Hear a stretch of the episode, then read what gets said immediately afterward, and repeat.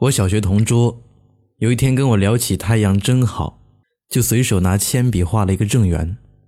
真的，我后来用圆规测量过，钉在圆心画一圈一丝不差，就是正圆。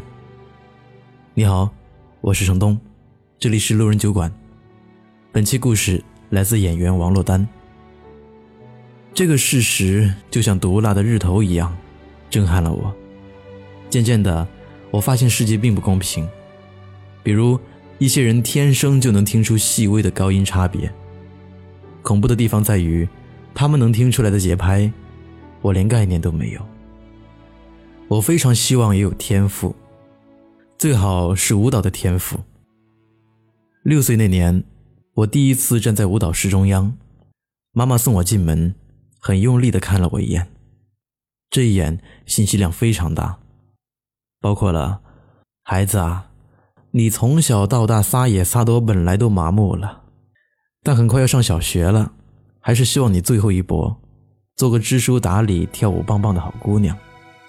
妈妈爱你，你要是不好好跳，今天晚上就跟你爸一块吃素菜，看完新闻联播就去睡觉，懂了吗？我懂了，所以当时我的脚步特别沉重，老师教我们平转。所有小朋友都按照轨迹旋转，只有我转得跟个没头苍蝇一样。满教室十来个同学快笑弯了腰。这个笑声砸碎了我对天赋的妄想。就这样，从六岁起我就明白了：一旦舞蹈，就会听到鼓掌式的嘲笑声。那一年，我放弃了学习跳舞。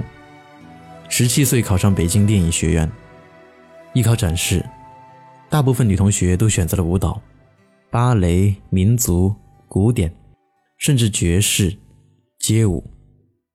我偏执地唱了一首摇滚，那个时候觉得自己酷毙了。一次汇报演出，学姐在舞台上跳了一段双人舞，牛背摇篮，魅力四射。我不羡慕徒手画正圆。不羡慕背诵《红楼梦》，但我羡慕这些舞者，羡慕的贯穿整个青春。二十多年过去了，别人眼中的我事业小成，可以做尽自己喜欢的事。其实生活的每一天都充满了挑战。一次工作的机会，我又站在舞蹈排练厅。不是必须要做，是自己选择。我无法克制对舞蹈的渴望。即使我毫无天赋，试了试，果然还是不行，比想象中还要难。满堂寂静，笨拙的我站在训练厅中间，自己沉重的呼吸像鼓掌一样告诉我表演结束。真的要结束吗？我想跳舞，我喜欢跳舞，再试试，动作依然不标准。可是，汗水从脸庞滴下时。为什么比镁光灯下穿着礼服的自己更开心？一个月的训练，我自然的融入到整个舞蹈队里。你要问我，现在已经像个专业的舞蹈演员了吗？并没有，我还会有身体不协调的时候，还会有跟不上节奏的时候。但我和队友一起笑，汗水从额角刺入眼睛，笑这个笨笨的很努力的自己。我终于可以不顾别人的眼光。勇敢站在舞群中秀出自己，这是最大的快乐。是，我没有天赋，但我也能更好。每一个人都不可能成为优秀的别人，至少，我们可以成为更好的自己。明天冰雪封山的时候，我也光着双脚站在你翻山越岭的尽头，正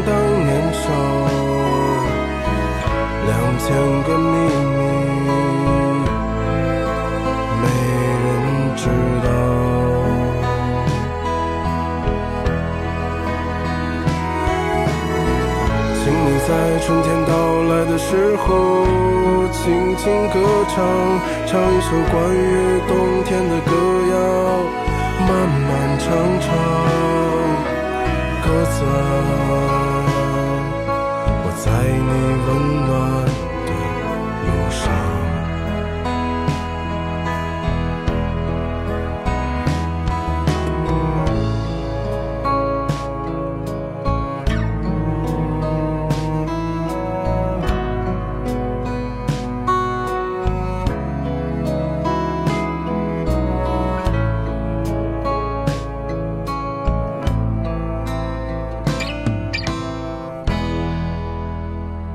谢谢你收听路人酒馆，希望你可以来关注城东的微信公众号，微信搜索“南方的东”，东是东西的东。